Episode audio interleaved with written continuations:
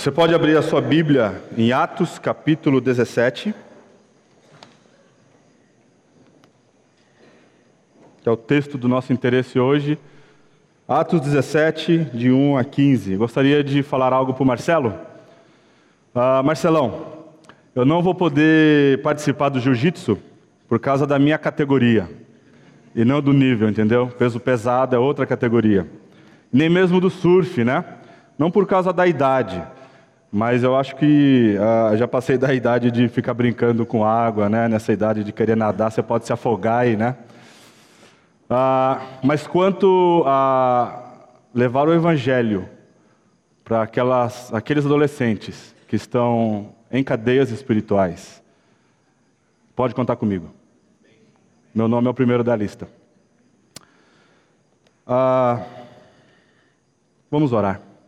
Vamos orar.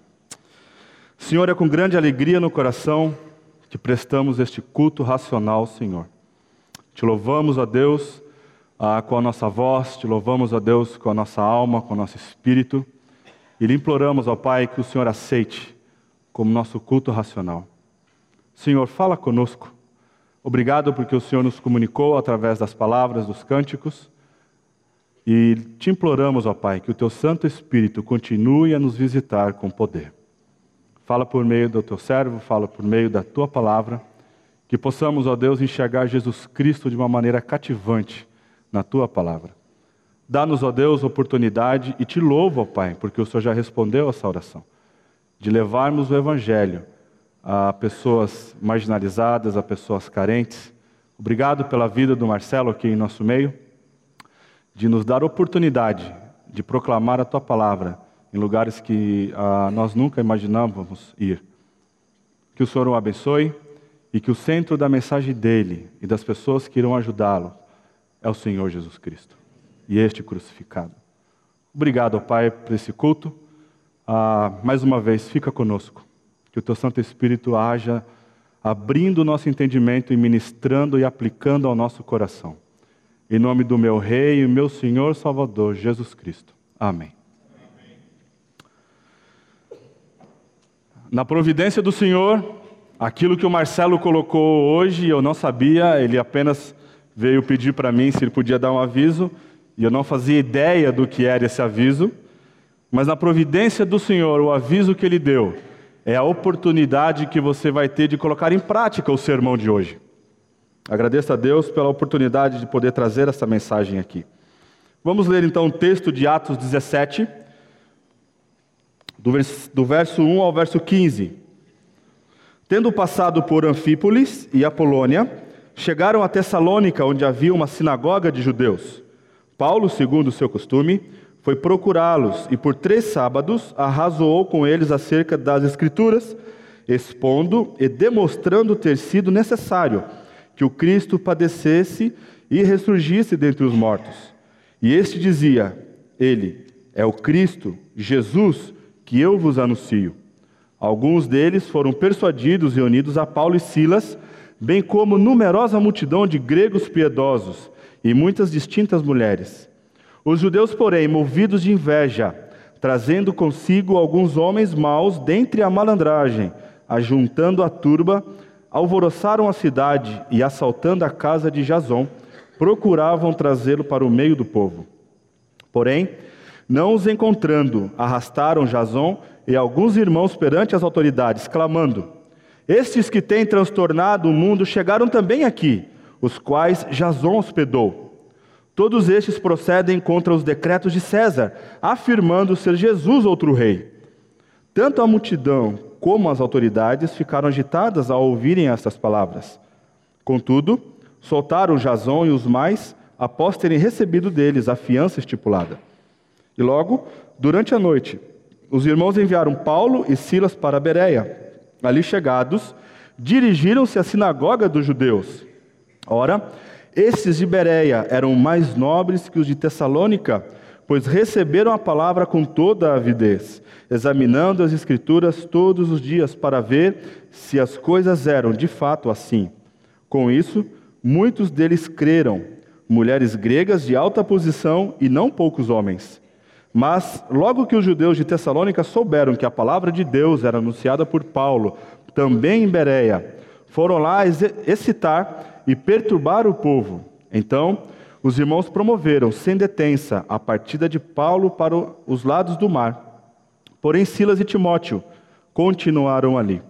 Os responsáveis por Paulo levaram-no até Atenas e regressaram trazendo ordem a Silas e Timóteo para que o mais depressa possível fossem ter com ele. Ah, nós voltamos agora ao livro de Atos e a nossa ah, plano é concluí-lo. O livro de Atos ele foi escrito por um médico e historiador. Seu nome era Lucas. Foi um dos discípulos de, de Paulo também. Ah, Lucas foi aquele que também escreveu o Evangelho, que leva o seu nome. E o estilo do livro de Atos é o mesmo estilo dos Evangelhos, ou seja, é uma narração dos acontecimentos. O objetivo de Lucas é mostrar a Teófilo a vida e o crescimento da igreja primitiva Vamos comigo para Atos capítulo 1,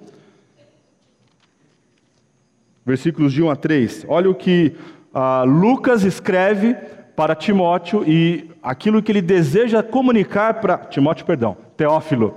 E aquilo que ele deseja comunicar para Teófilo.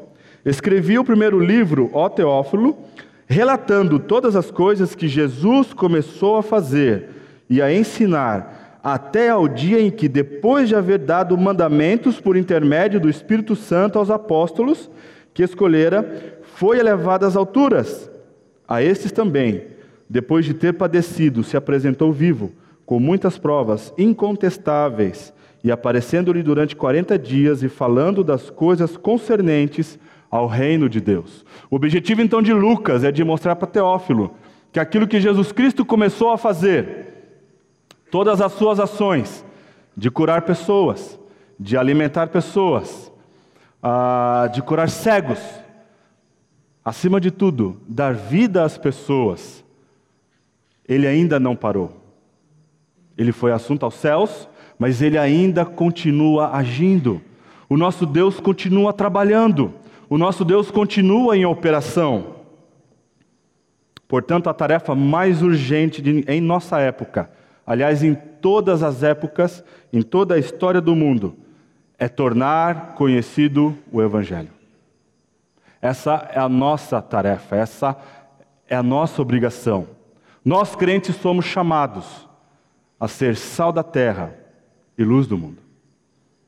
Você hoje ouviu mais uma oportunidade de poder uh, fazer isso, de externar, de proclamar o Evangelho da graça de Deus. E esta é uma função da igreja cristã. A igreja é quem envia pessoas, não somente missionários. Eu gostaria que você desvinculasse que aquela pessoa que por ofício prega o evangelho é o pastor ou o missionário. Isso não é uma verdade. Isso não é uma verdade. Todos nós somos chamados a proclamar o evangelho, aquilo que Jesus fez por mim e por você. Na realidade, como Jesus nos encontrou e o que ele fez por nós. Há somente uma esperança para este mundo caído e limitado pelo tempo, que é o Evangelho do nosso Senhor Jesus Cristo. Vemos que os cristãos da igreja primitiva iam por toda parte e falavam e pregavam, e essa é a explicação deste tremendo fenômeno que é a igreja. Em 30 anos, esses doze homens que Jesus Cristo treinou, discipulou, em 30 anos, a terra ouviu falar do Evangelho. Na época em que isso foi pregado, o império era o Império Romano. Se você uh, ler a história, foi o período onde as estradas, as melhores estradas foram construídas. E por essas melhores estradas que foram construídas, Paulo e os membros de uma igreja comum, de uma igreja local, caminhavam pregando o Evangelho. O 17 capítulo de Atos, é o que nós acabamos de ler, encontramos Paulo pregando em três cidades gregas: Tessalônica, Bereia, que é o objeto do nosso desse sermão, e Atenas, que será pregado no, no próximo domingo. Atos começa em Jerusalém, quando Jesus Cristo faz a grande comissão, né? E, o, e essa cidade é a mais importante de todas as cidades bíblicas. E progride através de dezenas de cidades. Se você olhar a progressão do Evangelho, ele começa em Jerusalém, Atos 1,8: E ser-me-eis minhas testemunhas, tanto em Jerusalém, como em toda a Judéia e Samaria e aos confins da terra. Então, ah, o que Atos registra, esses acontecimentos do progresso do Evangelho, parte de Jerusalém, que é a cidade mais importante ah, da época bíblica, e chega até Roma, que é o maior império do mundo. Se você ler o capítulo 28 de Atos, você vê que é um livro que não tem fim. Atos termina com Paulo aguardando o resultado do seu julgamento em Roma. Foi até onde o evangelho chegou. Em Filipenses 1, Paulo diz que, ah, que as cadeias em que ele se encontrava têm sido oportunidade para que a casa de César ouça do evangelho. Ouça do Evangelho. O Evangelho chegou então até a cidade, a capital do império. Paulo e seus companheiros missionários tinham sido enviados por uma igreja, a igreja de Antioquia. Nós aprendemos lá em Atos 13 que é a igreja que envia pessoas, pessoas que estão trabalhando na obra, pessoas que estão trabalhando no ministério. A igreja de Antioquia foi a primeira igreja missionária do Novo Testamento. E hoje nós veremos aqui ah, muitas orientações ah, muitos princípios de como fazer missões. De Antioquia, nós encontramos Paulo em Atenas. Atenas era um centro intelectual, era a, a, a capital dos filósofos da Grécia. A Grécia é muito conhecida ah, por produzir grandes pensadores, grandes filósofos. Porém, toda aquela ah, massa que ela produziu de filósofos não foi suficiente para salvar o homem. Nem mesmo o estoicismo foi suficiente para salvar o homem. Ele chega então, ele passa por Corinto, que é um grande, ah, uma grande cidade comercial, um grande porto comercial. E finalmente Paulo chega em Éfeso, o centro político para a região, onde alguns de seus trabalhos mais significativos foi realizado, onde provavelmente Timóteo foi ah, pastor nos últimos dias de Paulo. O objetivo da missão de Paulo, então, era pregar em uma cidade, plantar uma igreja lá e usar esta igreja para a proclamação do Evangelho e a edificação dos seus membros. Não quer dizer que Paulo era indiferente para as outras áreas. Não quer dizer então que Paulo ele fazia acepção de áreas. Mas Paulo tinha uma grande estratégia. Paulo sabia que se ele plantasse igrejas cristãs fortes, deixasse uma liderança forte nessa igreja, essas cidades importantes ah, iriam proclamar o evangelho para as cidades periféricas. No capítulo 17, vemos como Paulo trabalhou em seus objetivos em Tessalônica e em Bereia. A missão em Tessalônica, olha o texto, né?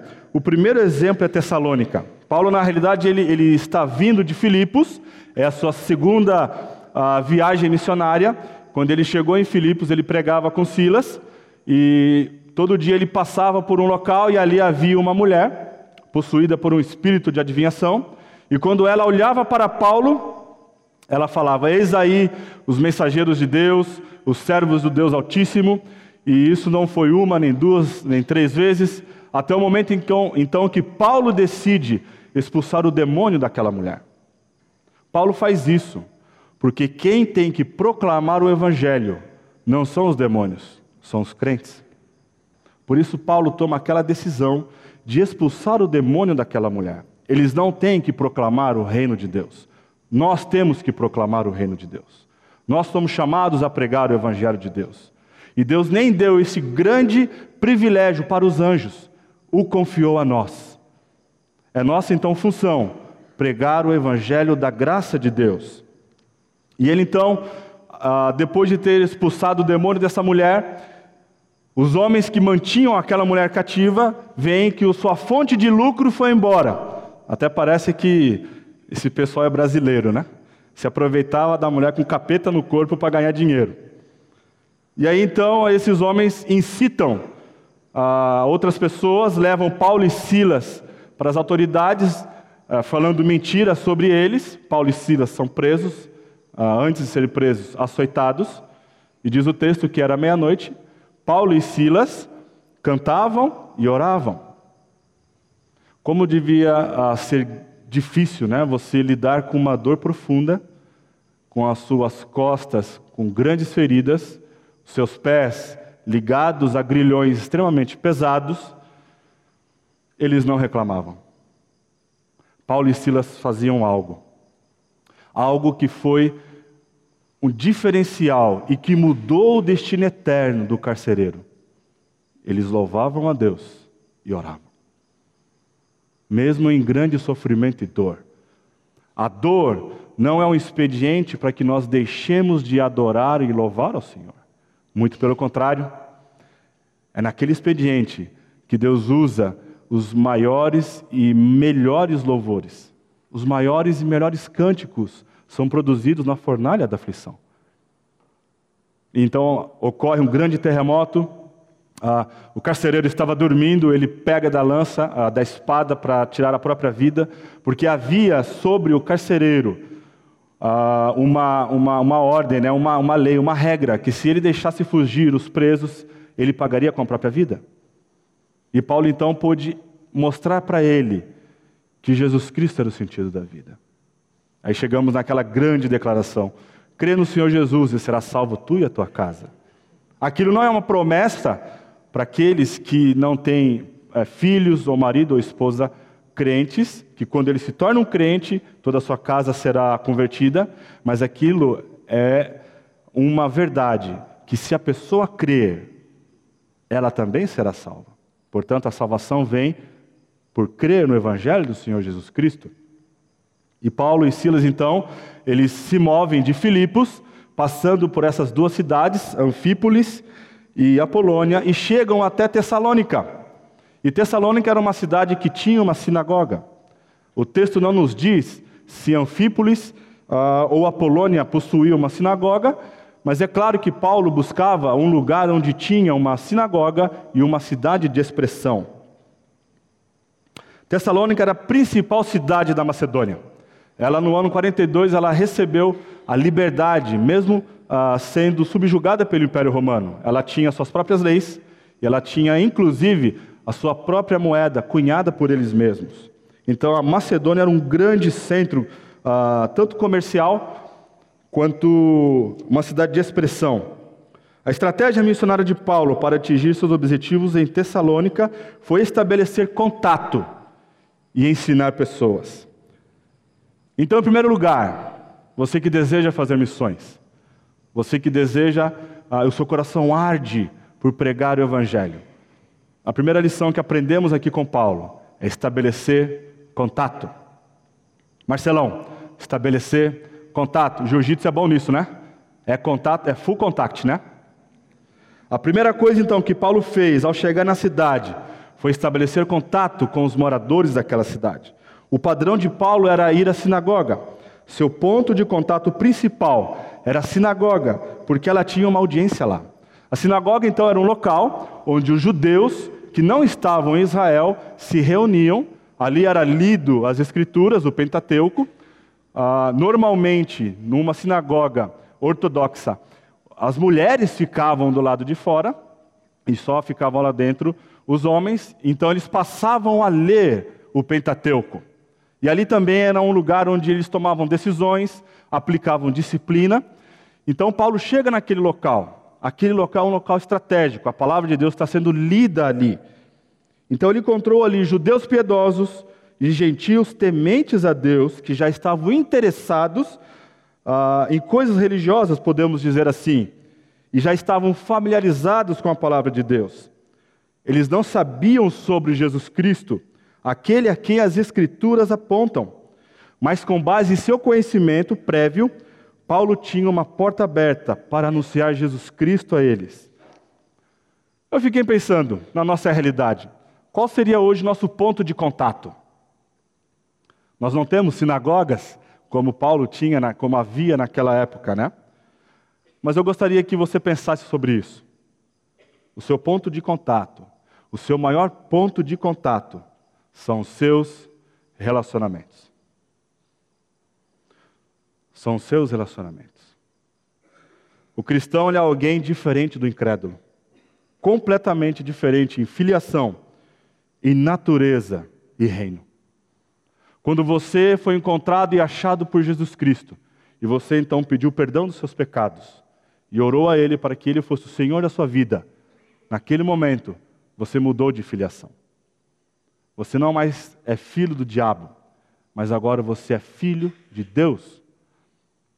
Quando Jesus Cristo, em João 21, ele a, a, sai da tumba, vencendo a morte e o seu poder, ele encontra-se com Maria no jardim e ele dá um recado para Maria, dizendo assim: Vá aos meus irmãos e diga-lhes é a primeira passagem que Jesus Cristo chama seus próprios discípulos de irmãos. E quem estava aqui na EBD, onde eu dei essa aula, ouviu a razão por que Jesus o chama de irmão. O plano da redenção havia sido finalizado. Então Jesus Cristo é o nosso irmão mais velho. Então nós mudamos de pai. Nós temos agora uma nova filiação, uma nova paternidade. Nós possuímos uma nova natureza. A natureza pecaminosa ainda está em nós. Toda a nossa inclinação é para o pecado e para o mal. Mas Pedro diz que nós agora possuímos, somos coparticipantes da natureza divina. Por isso que podemos fazer coisas, podemos agradar ao Senhor. O homem natural ele não consegue fazer isso. O homem natural jamais vai fazer algo que agrade ao Senhor. Na realidade, o homem natural ele é mau, ele não é bom. O que é triste é você ouvir da boca de pessoas quando você vai pregar o evangelho, se você já teve essa experiência.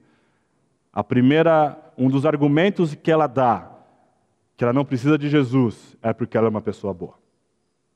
Eu sou boa, pessoa muito boa, eu não matei ninguém, não roubei ninguém. Mas eu gostaria de contar uma história para vocês que eh, eu fiquei chocado quando eu li. Ah, quando houve o Holocausto, naquele momento tão triste e negro da, da nossa história, no século passado, os israelenses, os judeus, eles se reuniram e fizeram uma, um julgamento para que aquilo que eles fizeram com o holocausto fosse uh, julgado, chamados de crimes de guerra. E eles estavam à caça uh, do mentor daquele holocausto. Seu nome é Adolf Eichmann. E eles acabaram descobrindo que Adolf Eichmann veio morar aqui pertinho de nós na Argentina. E os israelenses então mandaram espias para a Argentina e conseguiram identificar que aquele homem que eles estavam tanto procurando estava morando aqui na Argentina, aliás, ao nosso lado na Argentina. Ele foi levado para a Argentina numa operação muito louca e ele foi julgado. E ele foi colocado numa sala. E um judeu que uh, foi vítima do Holocausto, que sobreviveu ao holocausto, foi chamado para reconhecer aquele homem, se realmente ele era Adolf Eichmann. Quando aquele judeu chega e olha para aquele homem, ele cai de joelhos em prantos. E ele fala: realmente esse é o homem. Depois de muito tempo, uma emissora dos Estados Unidos decidiu fazer uma entrevista com aquele homem, porque eles não entendiam por que, que ele tinha ah, ah, feito toda aquela demonstração, por que, que ele havia se manifestado daquela forma, né, em choro copioso. Então o repórter faz essa pergunta: o que aconteceu com você naquele momento? O que passou na sua mente? E ele dá uma resposta que jamais alguém poderia esperar. Né? Ele fala assim: quando eu olhei para aquele homem, eu vi que ele não era um demônio. Ele era alguém de carne e osso como eu. E eu pensei: se ele pôde fazer isso, eu também posso fazer isso. O meu choro, o meu pranto, o meu desespero era que eu poderia estar no lugar dele, fazendo a mesma coisa que ele fez. Portanto, o homem não é bom. E a análise que fizeram daquele homem, Adolf Eichmann, é que ele era simplesmente alguém tentando galgar um cargo, uma posição no sistema da sua militar da sua da sua nação. Ele simplesmente estava ali cumprindo ordens. Portanto, o homem não é bom. Não há nada de bom nele. O cristão, então, é alguém completamente diferente. Ele pertence a outro reino. Não ao reino desta terra, mas ao reino dos céus. Como nós podemos, então, ter a possibilidade de anunciar o Evangelho, criar esse ponto de contato? Bom, o Marcelo abriu aqui para nós a possibilidade de fazer isso. Você agora, além do jiu-jitsu, além do surf, você pode também pregar o evangelho para aquelas crianças. Você pode também ajudar na EBF. As crianças chegam aqui, são bem recebidas por pessoas legais, alegres, bem vestidas. Elas entram pelas portas e tem aqui uma equipe que vai cantar música, vai ensinar a elas músicas. E elas aprendem aquela música por uma semana. Algumas delas reconhecem e entendem que o Senhor Jesus Cristo é o sentido da vida. E elas entregam sua vida a Jesus. E aquela criança então volta para sua casa com uma nova vida transformada. E ela começa então a cantar aquelas músicas que ouviram aqui. Na é verdade, criança quando ela ouve repetidamente as músicas, ela reproduz no seu ambiente. Ali está um pequeno missionário aquela criança está alcançando algo que talvez nós não conseguiríamos alcançar. As famílias, os amiguinhos dela, ela está sendo um missionário. A forma como ela canta, a maneira simples como ela fala de Jesus Cristo e aquilo que ele fez na vida dela, ela está proclamando o Evangelho. O artesanato, você pode se engajar no artesanato. Aqui, as mulheres ah, utilizam o artesanato como expediente para proclamar o Evangelho. Você pode também trazer homens no café dos homens. Mas algo que eu gostaria que você pensasse: como você se comporta no seu trabalho? As pessoas podem olhar para você e ver que você é diferente, que você nasceu de novo, que o seu modo de falar é um modo diferente, que o seu comportamento não é um comportamento egoísta que pensa em você apenas crescer no trabalho, mas que há algo que move você a buscar a glória de Deus? A segunda estratégia de Paulo, além de criar o contato, que eu dei esses exemplos para vocês, quando ele cria esse contato, então, ele passa a ensinar essas pessoas. Então, a segunda coisa que vemos sobre o método de Paulo é que após ter feito contato com essas pessoas, ele passa então a ensiná-las. Em Filipenses 4,16 diz que ele recebeu uma oferta quando ele ainda estava em Tessalônica. Provavelmente Paulo ficou de quatro a seis meses nessa cidade. Assim, ele deve ter ensinado as Escrituras em Tessalônica por algum tempo. Agora, como que Paulo ensinava? Como que você pode ensinar as Escrituras para alguém que você está estabelecendo e criando contato? Olha no verso 2. Uh, ah, Paulo, segundo o seu costume, foi procurá-lo e por três sábados arrazoou com eles acerca das Escrituras. Olha como Lucas coloca. Ele arrazoou. O que isso quer dizer? Arrazoar quer dizer que ele dialogou por meio de perguntas e respostas. E para que você possa fazer perguntas e respostas, o que é básico para você fazer? Conhecer o material. Quanto você conhece da palavra de Deus? O que é triste, meus irmãos, é que quando você aborda uma pessoa, qual foi a última vez que você pregou o evangelho para alguém? Ah, eu não tenho esse dom. Eu não sou uma evangelista, eu não sou um evangelista. Eu não sei como falar. E se você perguntar para essa pessoa, se lembrar de qual foi a última vez que ela falou e o tempo que levou, ela ainda continua na mesma situação. Ela não fez nada para conhecer e crescer em como ela pode comunicar a Jesus Cristo para aquela pessoa. Paulo ele conhecia as Escrituras. Diz em Gálatas que ele ficou 14 anos estudando as Escrituras, procurando Jesus Cristo nas Escrituras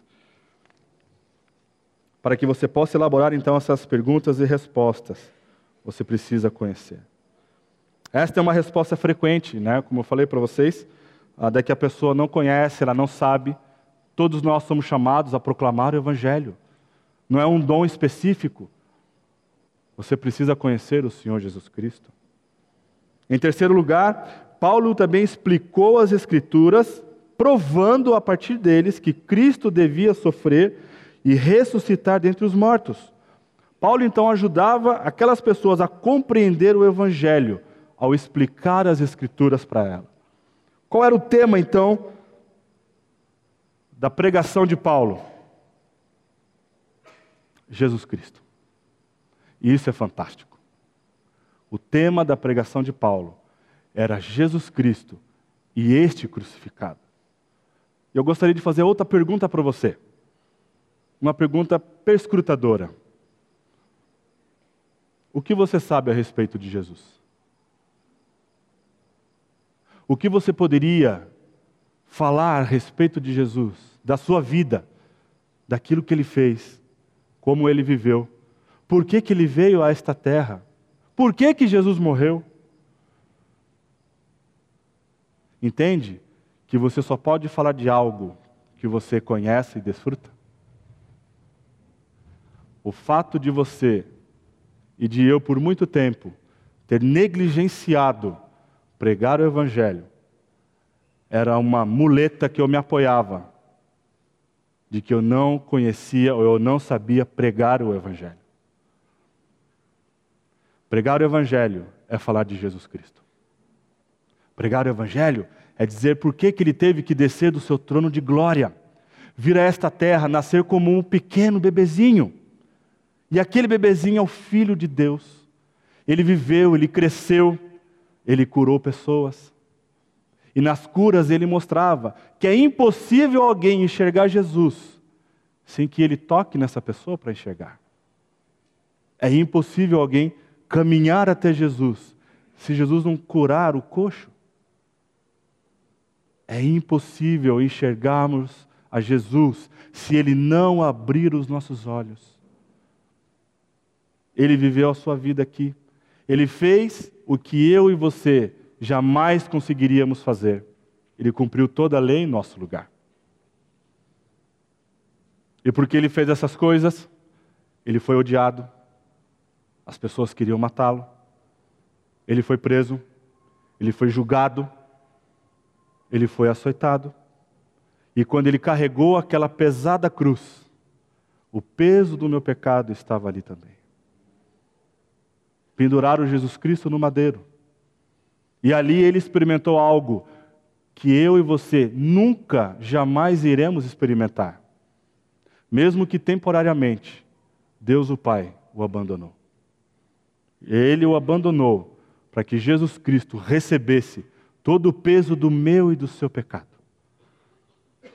O seu rosto ficou desfigurado, não por causa das chicotadas, das, das, ah, das ferramentas que as pessoas usavam para machucá-lo. Ele ficou desfigurado por causa do peso do meu pecado. E ele morreu, e depois de três dias, Deus o ressuscitou. Deus o tirou daquele lugar. E ele então subiu aos céus e vive reinando eternamente, até o dia que virá nos buscar. Você poderia falar isso para uma pessoa? No mínimo, você deveria contar para essa pessoa como Jesus Cristo te alcançou. Quando Jesus Cristo se encontra com aquele gadareno, onde o seu corpo está possesso por uma legião de demônios. Jesus Cristo expulsa. Aquele homem então é atraído pelo Senhor Jesus Cristo, ele não quer deixar de estar com o Senhor Jesus Cristo. E Jesus Cristo fala para ele: Volta para os seus, para os da sua casa, e dize-lhes como o Senhor teve misericórdia de você. Meus irmãos, no mínimo, nós somos chamados a contar para as pessoas como Jesus nos encontrou. Mas isso não pode ser por 10, 20 anos a forma de você evangelizar. Você precisa conhecer o Senhor Jesus Cristo. Você precisa ser perdido de paixão por quem Ele é. Você precisa penetrar na obra que Ele fez. E aliás, que Ele continua fazendo. Isso não é fantástico? Domingo passado, meu coração se encheu de alegria. Nós temos experimentado um crescimento nesta igreja. Nós ficamos animados quando pessoas de outras igrejas chegam aqui, mas o que mais me alegra o coração, e certamente o coração dos pastores, é ver pecadores arrependidos entregando a sua vida para o senhorio de Jesus Cristo. E isso eu falo para vocês, meus irmãos. No meu ministério, no meu pouco ministério, é minha maior alegria. É um grande privilégio ser usado por Deus como instrumento de Deus para mostrar àquela pessoa que o sentido da vida é Jesus Cristo. Que grande privilégio é esse que tem. Não perca tempo em fazer isso. Use o seu agrupe. Você pode usar o seu agrupe e convidar pessoas. Tem agrupe aqui, irmãos, que tinha até terra prometida de tanta criança. Que chegava. É sério. Tem agrupe aqui que o perfil dele é evangelístico. Meu cunhado Márcio uma vez deu uma sugestão que eu achei muito interessante. Sempre tem que ter uma cadeira sobrando, uma cadeira vazia em nosso meio. Chame pessoas, convide pessoas, apresente Jesus Cristo para ela. Paulo ele não entreteu os tessalônicos. Isso aqui é algo importante. A nossa estratégia para pregar a palavra é pregar Jesus Cristo. O objetivo de Paulo era ensinar a palavra àquelas pessoas, era ensinar a palavra de Deus aos tessalônicos, era ensinar a palavra de Deus aos judeus e não entretê-los, nem muito menos coagi-los, de a, gritar com eles para que eles pudessem entender, de usar de, de certa violência. Eu, eu lembro-me na, na fábrica, quando eu uh, trabalhava na área de automação industrial, e meu diretor era coreano e foi muito engraçado. Uma vez ele chegou para mim pedindo ah, para eu pegar o amarelo. Eu olhei para ele: o que, que é amarelo? Amarelo. E ele então começou a gritar, porque eu não conseguia entender como é que eu posso pegar o amarelo. E ele gritava cada vez mais alto. Eu falei para ele: então, minutinho, mostra para mim que o que é esse amarelo. E quando ele me levou para fora da fábrica, era um armário não era amarelo. Não adianta você gritar com a pessoa se ela não entende. E eu gostaria que você pensasse nisso, meu irmão. Não vá achando que ah, o mérito está na forma como você entrega o evangelho para a pessoa. É o poder de Deus. É o poder de Deus. Deus usa crianças para salvar pessoas. Deus usa quem Ele quiser para salvar as pessoas. O trabalho de Paulo floresceu porque ele se concentrou em explicar as Escrituras, em vez de colocar as suas próprias ideias. O objetivo de Paulo, toda a sua pregação, era de mostrar Jesus Cristo no Antigo Testamento. Depois disso, então, a igreja foi estabelecida. Veja aí, versículo 5. Aliás, versículo 4: Alguns deles foram persuadidos e unidos a Paulo e Silas, bem como numerosa multidão de gregos piedosos e muitas distintas mulheres. Os judeus, porém, movidos de inveja, trazendo consigo alguns homens maus dentre a malandragem, ajuntando a turba, alvoroçaram a cidade e, assaltando a casa de Jason, procuravam trazê-lo para o meio do povo. O resultado do método de Paulo é que o que estamos tratando aqui, ou seja, que a igreja foi estabelecida nessas cidades. Tessalônica nos é dito que alguns dos judeus se uniram a Paulo e Silas, bem como grande número de gregos tementes a Deus e distintas mulheres. O parágrafo seguinte nos diz que o nome de um dos crentes era Jason. Esta igreja experimentou logo a perseguição. Quando Paulo começou a pregar e ensinar as Escrituras,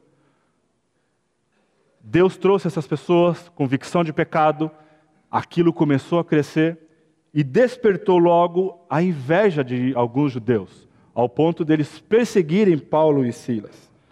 Eles foram então para a casa de Jason, Paulo e Silas, onde eles estavam hospedados.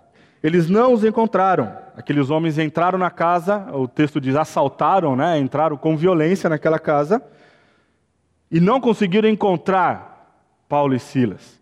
Mas eles pegaram Jason e levaram para as autoridades. Olha o versículo 6. Porém, não os encontrando, arrastaram Jason e alguns irmãos perante as autoridades, clamando: Estes que têm transtornado o mundo chegaram também aqui, os quais Jason hospedou. Todos estes procedem contra os decretos de César, afirmando ser Jesus outro rei. Quando eles vieram para as autoridades principais, os líderes do motim fizeram acusações. E o interessante é que essas acusações ah, como vemos que o diabo ele não é criativo, né? As mesmas acusações que foram feitas a Paulo e Silas foram as mesmas que Jesus Cristo ouviu. Ele se diz ser rei. Não foi isso que Pilatos ouviu? Havia uma, uma regra no Império Romano que ninguém poderia se declarar rei que não fosse César. Então eles usaram desse expediente para causar aquele tumulto e até mesmo a prisão de Paulo e Silas. Porém, uma afirmação que eles fazem, ela é profunda e real. Estes têm transtornado o mundo, chegaram também aqui. Meus irmãos, apenas 12 homens e uma igreja local transtornaram o mundo em 30 anos. Aquele Jesus que começou a ensinar e a fazer coisas, continua fazendo, ele não parou. Essa também é a nossa função, é o nosso chamado de pregar o Evangelho, de transtornar o mundo. E a palavra que é interessante aqui, de transtornar, é virar de cabeça para baixo. Se nós fizermos uma analogia, virar de cabeça para baixo foi aquilo que o pecado fez. Deus criou o homem perfeito, deu vida a ele. E ele decidiu deliberadamente se rebelar contra o Senhor. Naquele momento, o mundo virou de cabeça para baixo. Agora, por meio do sacrifício de Jesus, pelo poder do Espírito Santo, a palavra tem sido pregada e o mundo tem voltado à sua condição. Esse é o poder de Jesus Cristo. Não seu e não o meu, não está em nós, mas cabe a nós pregarmos o Evangelho de Jesus. Paulo e Silas foram transtornar o mundo então, mas isso não era uma coisa ruim que eles fizeram. Certamente foi uma coisa boa. O desejo então de todo cristão deve ser perturbar o mundo desta maneira. Porém, muitos estão perturbando de uma outra forma. Nós devemos perturbar o mundo, sim, Agora, não fazendo protestos via Facebook.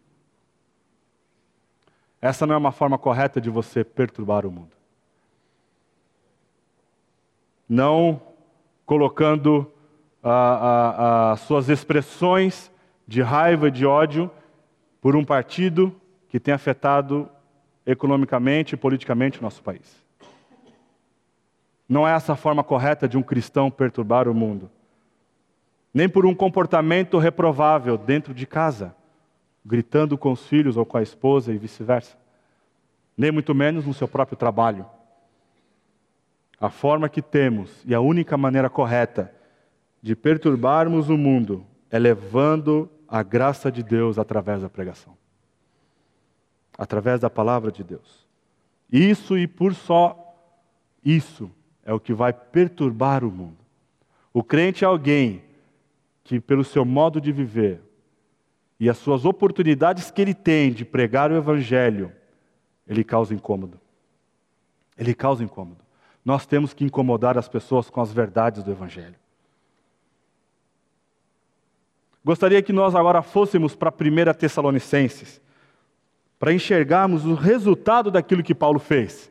Vamos lembrar aqui da jornada dele. Ele sai de Filipos, todo machucado, ele passa por duas cidades, ele chega até Tessalônica, ele encontra um lugar onde as pessoas se reuniam para uh, ouvir a leitura da palavra.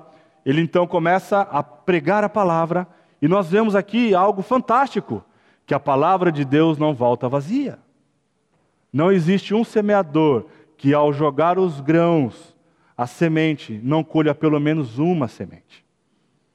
A palavra de Deus diz em Isaías 55 que ela não volta vazia. Paulo diz em 1 Coríntios 15 que o nosso trabalho em Cristo não é em vão. E olha o que acontece. A pregação foi abençoada por Deus. Paulo diz que quando ele pregou em Tessalônica, o evangelho veio com poder, isto é, pelo Espírito Santo. Veja, 1 Tessalonicenses, versículo 5. Porque o nosso evangelho não chegou até vós tão somente em palavra, mas, sobretudo, em poder, no Espírito Santo e em plena convicção, assim como sabeis ter sido nosso procedimento entre vós e por amor de vós. A maneira como Paulo escreve nos faz pensar que houve situações onde eles não foram visitados com o poder do Espírito Santo. E eu fiquei a pensar, meus irmãos, qual é a nossa tarefa, qual é o nosso dever? Pregar o Evangelho. E cabe ao Senhor dar os resultados. Nós não devemos pregar o Evangelho em função dos resultados que obtemos. Nós somos chamados a pregar o Evangelho. Esse é o nosso dever. Cabe a nós fazer isso.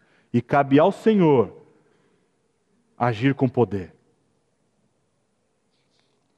Em segundo lugar, resultado da pregação do Evangelho em Tessalônica, as pessoas receberam a palavra de Deus avidamente. Paulo diz que quando ele pregou o Evangelho, as palavras que ele falou foram recebidas pelos tessalonicenses, não como palavras de homens, mas como ela realmente é, a palavra de Deus. Olha capítulo 2, versículo 13. Outra razão ainda temos nós para incessantemente dar graças a Deus, é que tendo vós recebido a palavra que de nós ouvistes, que é de Deus, acolhestes, não como palavra de homens, e sim como em verdade é a palavra de Deus, a qual, com efeito, está operando eficazmente em vós, os que credes.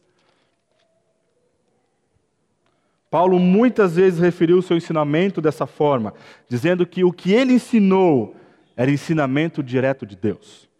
Uma vez que ele ensinou como um apóstolo do Senhor Jesus.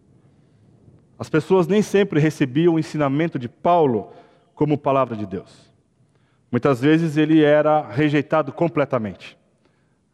No próximo domingo, nós iremos ver que quando ele chega em Atenas, ele fica ah, revoltado pela idolatria daquela cidade, onde ele olhava e, e via ídolos sendo construídos, né, ídolos construídos, e ele então começa a pregar o evangelho.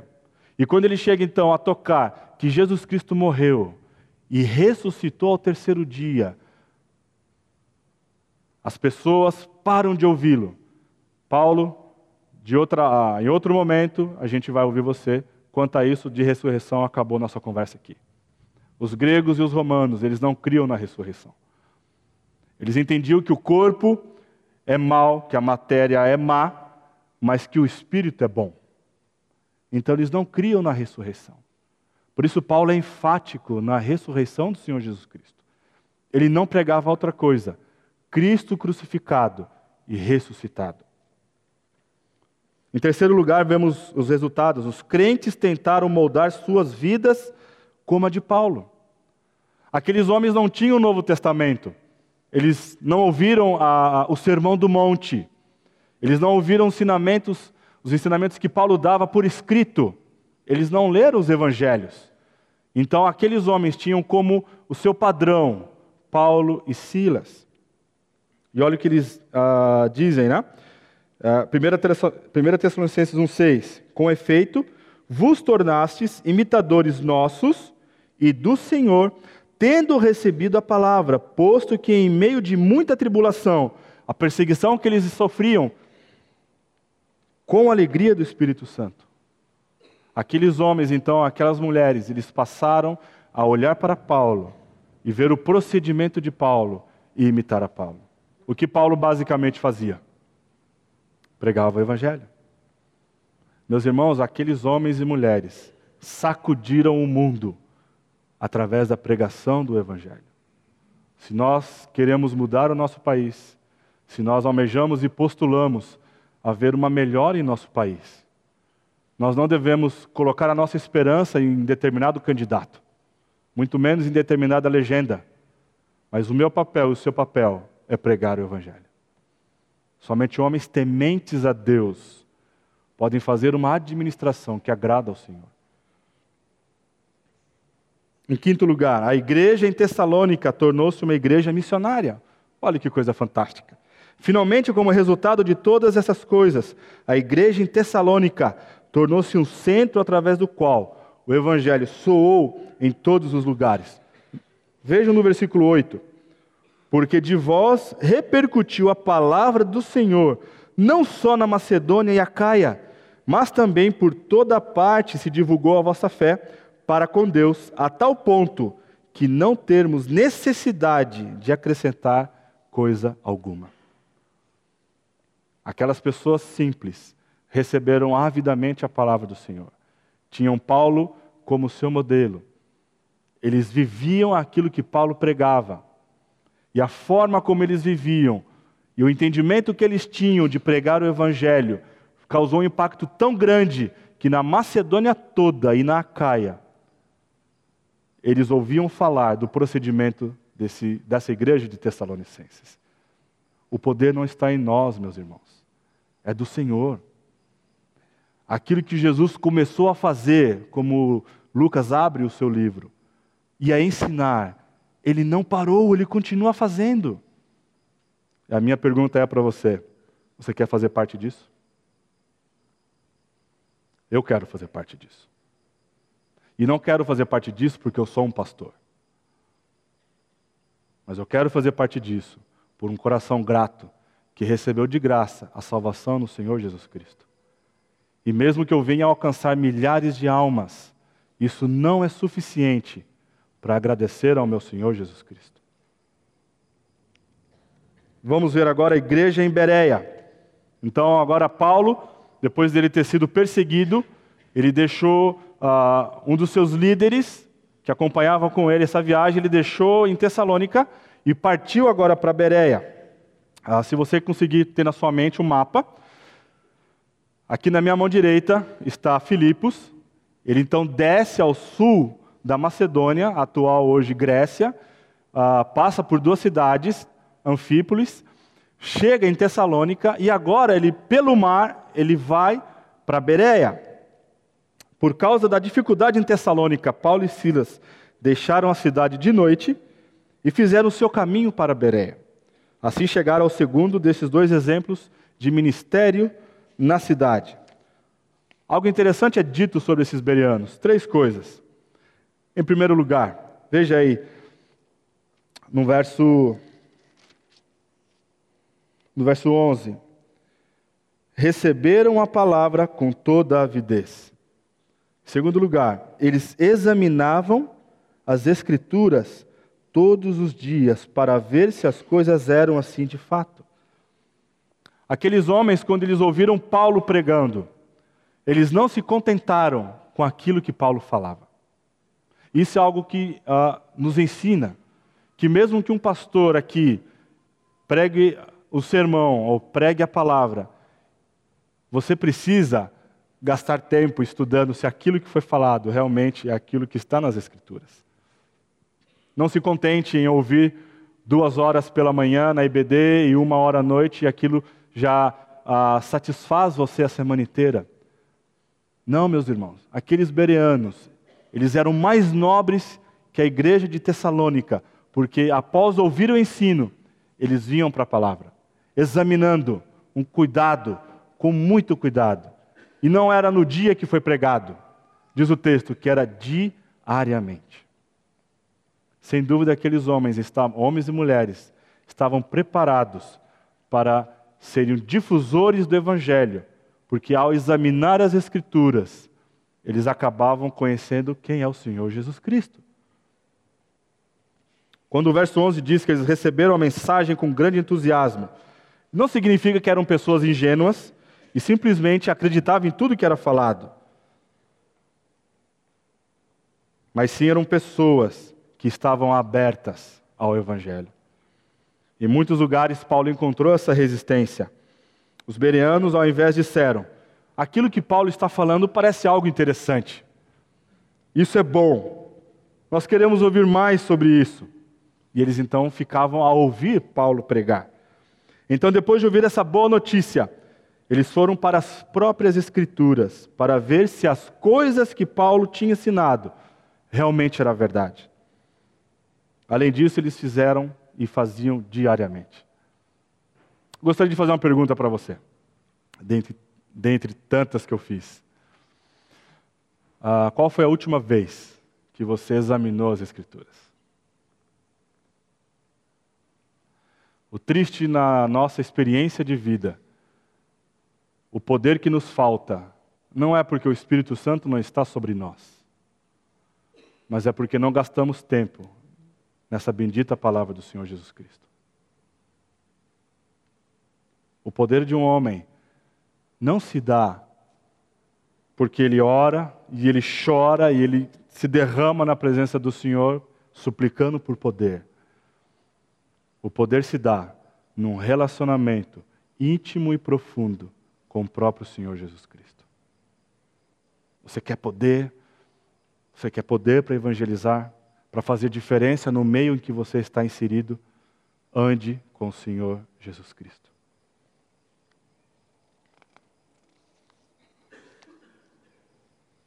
Agora pode ter um, um, um, efeito colateral, né? Você vê que em Filipos, Paulo foi perseguido. Ele pregava o evangelho e era perseguido. Em Tessalônica, Paulo pregava o evangelho, a igreja cresceu, estabeleceu-se uma igreja e depois ele foi perseguido. Chegando aqui na, em Bereia, ele prega a palavra, e olha o versículo 13: Mas logo que os judeus de Tessalônica, aqueles que haviam perseguido Paulo e Silas, entrando na casa de Jason, souberam que a palavra de Deus era anunciada por Paulo também em Bereia. Foram lá excitar e perturbar o povo. Então os irmãos promoveram, sem detença, a partida de Paulo para os lados do mar. Porém, Silas e Timóteo continuaram ali. Os responsáveis por Paulo levaram-no até Atenas e regressaram trazendo ordem a Silas e Timóteo para que o mais depressa possível fossem ter com eles. Na realidade, não é somente uma ação de, de Satanás, muito mais. É Jesus Cristo em ação. É Deus em ação. Deus permitiu com que essa perseguição acontecesse para que o evangelho fosse levado a outras cidades. Esse é o ponto. É Deus agindo. Lembram-se? Atos 1, versículo 1. Aquilo que Jesus Cristo começou a fazer e a ensinar, ele ainda não terminou. Ele continua fazendo, ele continua salvando pessoas. Pessoas têm ah, chegado ao conhecimento de Jesus Cristo, entendido por ação do Espírito Santo que ele é o sentido da vida. A minha pergunta ainda persiste: você quer fazer parte disso? Qual foi a última vez que você falou de Jesus, de Jesus para uma pessoa? Deus tem me dado esse privilégio e louva a Deus por isso. É uma das experiências mais fantásticas que eu tenho tido no ministério é poder fazer um parto espiritual. Eu gostaria que você tivesse essa oportunidade também e experimentasse dessa alegria. Mas para que você possa fazer isso, você precisa se colocar diante do Senhor. Você precisa conhecê-lo. Você precisa gastar tempo com Ele. Você precisa pedir oportunidades para falar do Evangelho. E essas oportunidades, de certa forma, já foram dadas hoje aqui. Pelo Marcelo, você vai ter a EBF e você também tem o DENCamp. Meus irmãos, olha quantas oportunidades Deus tem dado para nós de participarmos de sermos instrumentos dele para trazer ao conhecimento das pessoas quem Jesus Cristo é. E quando você fizer isso, e Deus usar você para que aquela pessoa venha ao conhecimento de Jesus, você não vai querer parar de falar sobre Jesus Cristo. O que nós aprendemos aqui, o impacto que o Evangelho teve naquela pequena cidade de Tessalônica, a pequena cidade de Bereia. Hoje o mundo inteiro conhece do Evangelho. O que fica evidente para nós não é a nossa performance, não é o fato de termos uma boa dicção, falarmos palavras precisas, teologicamente corretas, mas é você depender do poder de Deus. Lucas abre seu livro dizendo, relatando que todas as coisas que Jesus começou a fazer e a ensinar, ele ainda não terminou. E a minha oração é que a Igreja Batista Maranata seja uma igreja que entenda a, o chamado que Deus deu para ela, de proclamar o Evangelho da graça de Deus. Ele continua agindo, ele continua resgatando. Louvado seja o nome do Senhor. Que a nossa igreja possa ter homens e mulheres, crianças, adolescentes, que queimem o seu coração, que haja nesse coração uma paixão por proclamar o Senhor Jesus Cristo, aquele que tem poder para livrar-nos do poder do pecado e darmos a, e dar a nós um novo sentido de vida. Abaixa a sua cabeça. Senhor Deus, muito obrigado pela tua palavra, muito obrigado uh, porque temos ela em nossa língua completa, onde podemos, ó Deus, ter o privilégio de conhecer a tua vontade, de sermos capacitados pelo teu Santo Espírito ao lê-la, de entendermos em profundidade, ó Deus, a tua vontade para nós. Pai, que o teu Santo Espírito possa uh, incendiar o coração daqueles que ouviram essa mensagem, não em função da performance dela, mas por compreenderem o seu papel no reino de Deus, de ser sal da terra e luz do mundo. Dá-nos oportunidades, ó Deus, de proclamarmos a tua palavra, que possamos gastar tempo conhecendo o Senhor Jesus Cristo para que possamos falar dele com toda a autoridade, com toda a, a, a, sem timidez alguma, sem vergonha alguma, e transmitindo a Deus que a esperança para este mundo é o Senhor Jesus Cristo. Fica conosco no restante dessa noite. Uh, Abençoa-nos e guarda-nos de volta para a nossa casa. É o que pedimos no precioso nome de Jesus, o nosso Salvador e Redentor. Amém.